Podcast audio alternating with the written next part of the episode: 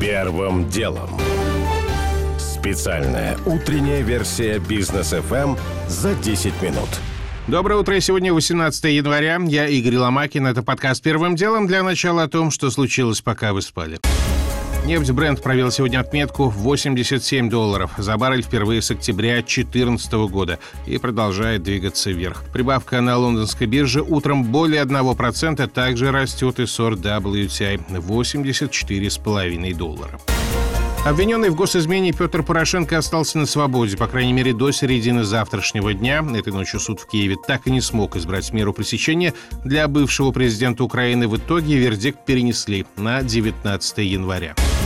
Жозеп Барель не считает наиболее вероятным сценарием гипотетическое нападение России на Украину. Глава дипломатии ЕС прямо заявил об этом, выступая в комиссии Европарламента по иностранным делам. Барель призвал Москву к деэскалации ситуации, но при этом сказал, что Евросоюз не планирует вводить превентивные санкции в отношении России. Меры будут приняты в случае нападения на Украину.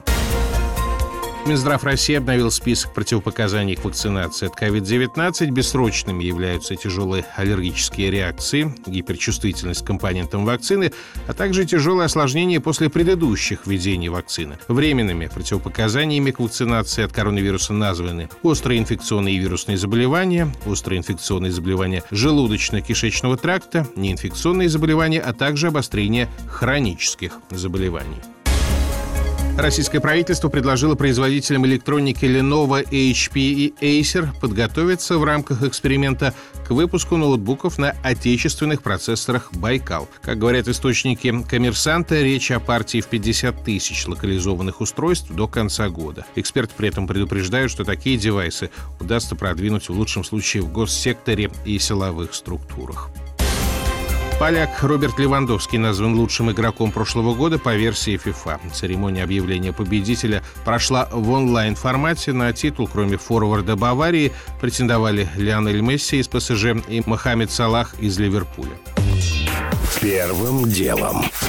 Теперь к основным темам. Идея отключить Россию от SWIFT отброшена. Как утверждает немецкая Handelsblatt, страны ЕС и США отказались от этой мысли, как способные навредить им самим. И вместо этого готовы применять против крупнейших российских банков некие точечные меры, комментирует президент компании «Московские партнеры» Евгений Коган вводить сверхжесткие санкции западному миру самим невыгодно, потому что это будет бить частично и косвенно по ним самим. Ну вот оно начинает подтверждаться. Только еще непонятно, что является триггером. Пройдут ли возможные санкции американские мимо нефти и газа? Вводить санкции против российской нефтянки или против российского газового сектора – это поднять цену на эти энергоносители настолько, чтобы просто ударить по своему же экономическому росту. Но если будут санкции против российских банков, может ли это косвенно ударить по российской нефтянке и по российскому газу? В принципе, да, поскольку наши нефтяники и газовщики так или иначе обслуживаются в российских банках,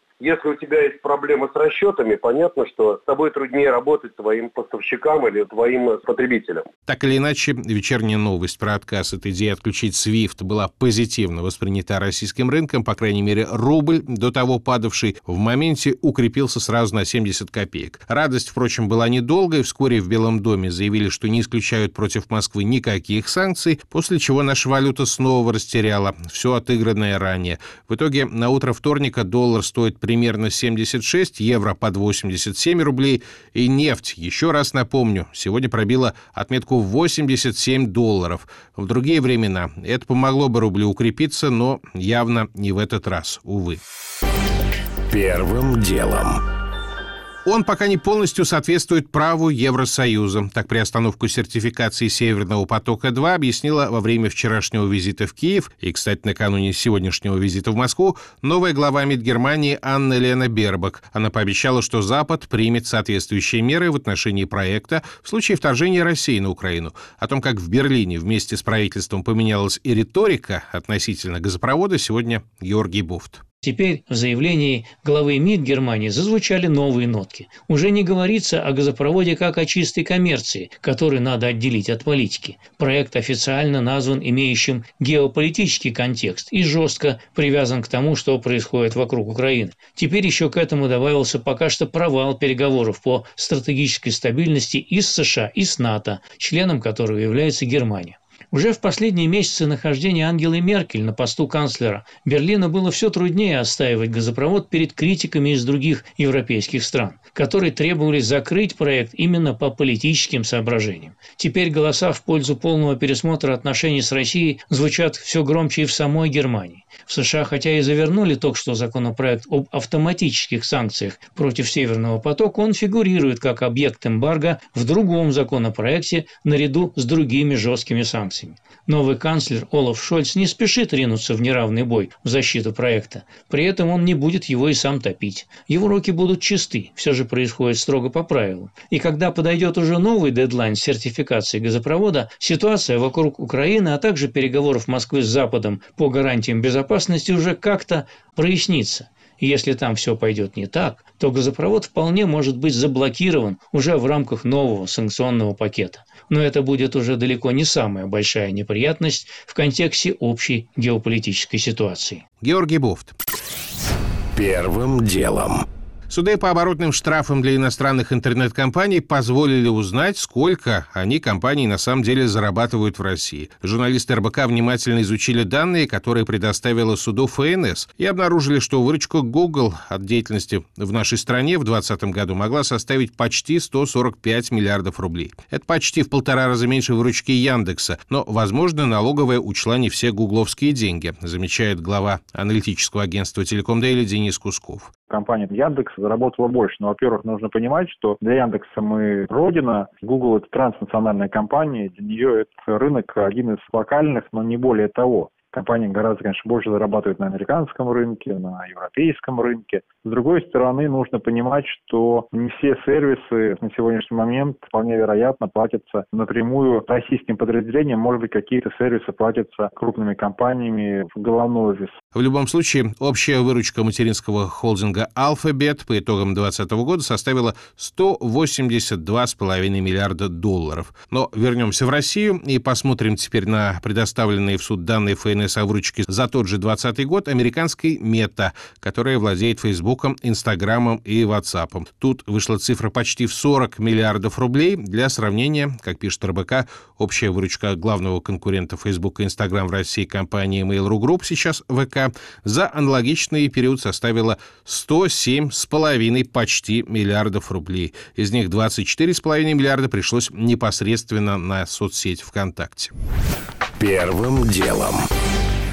Странности появились в истории с воскресным разбойным нападением на вдову Александра Градского. СМИ со ссылкой на следствие начали сообщать о нестыковках. Непонятно, почему Марина Каташенко обратилась в полицию только спустя 6 часов. Странно, что няня и двое детей Каташенко по просьбе самой хозяйки пережидали разбой в бане, и няня не набрала 112, хотя могла.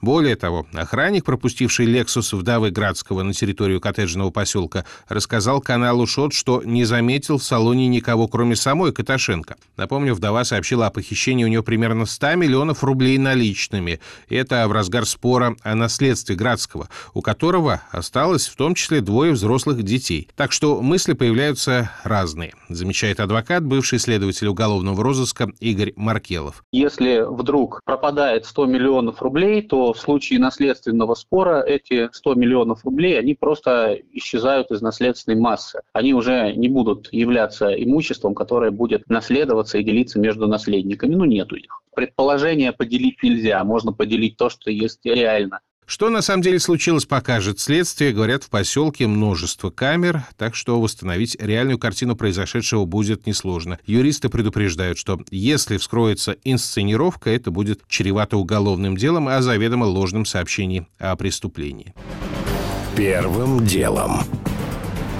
Подвешенное положение Петра Порошенко, который вчера вернулся в Киев и прямо из аэропорта отправился в суд, где ему должны были избрать меру пресечения по делу о госизмене, оно уже угольное дело, в итоге никакого решения так и не дождался. Заседание продолжалось весь день. За это время, кстати, на сайте МВД в разделе «Розыск» сначала появилась, а потом исчезла анкета бывшего президента Украины. Обвинение попросило для Порошенко арест на два месяца с альтернативой внесения залога в 35,8 миллиона долларов. Судья ближе к вечеру удалился. Решение и пропал. Некоторые СМИ сообщили, что служителю Фемида стало плохо, ему вызывали скорую, но канцелярия эти данные опровергла. Так или иначе, за пять часов в совещательной комнате по неизвестным причинам судья так и не смог определиться с решением и в итоге отложил вердикт на два часа дня среды. Порошенко после этого вышел к сторонникам, которые все это время митинговали у стен суда, сказал, что сценарий власти по его аресту сорвался и объявил о конце бестолковой популистской эпохи Зеленского. Впрочем, возвращение Порошенко было вынужденным, уверен директор Украинского института политики Руслан Бортник.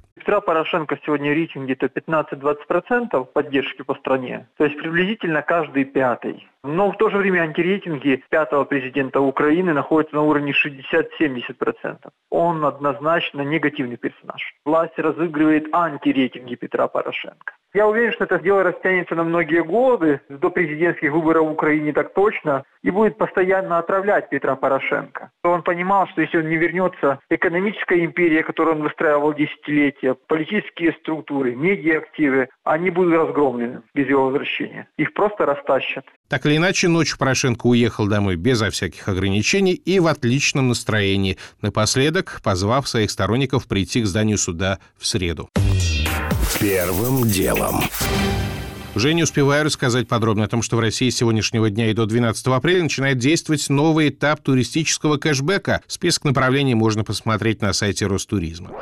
О том, что карантин в Британии теперь в три раза короче российского, всего пять суток, наблюдатели объясняют это острым кадровым дефицитом. О том, что в Петербурге акционисту грозит пять лет за снежную скульптуру в виде пятиметровой фекалии на Марсовом поле. Иван Волков стал фигурантом дела по статье «Надругательство над местами местами захоронений. У меня пока все. Это был Игорь Ломакин и подкаст «Первым делом». Кому мало, переходите в «Бродкаст». Первым делом. Специальная утренняя версия «Бизнес-ФМ» за 10 минут.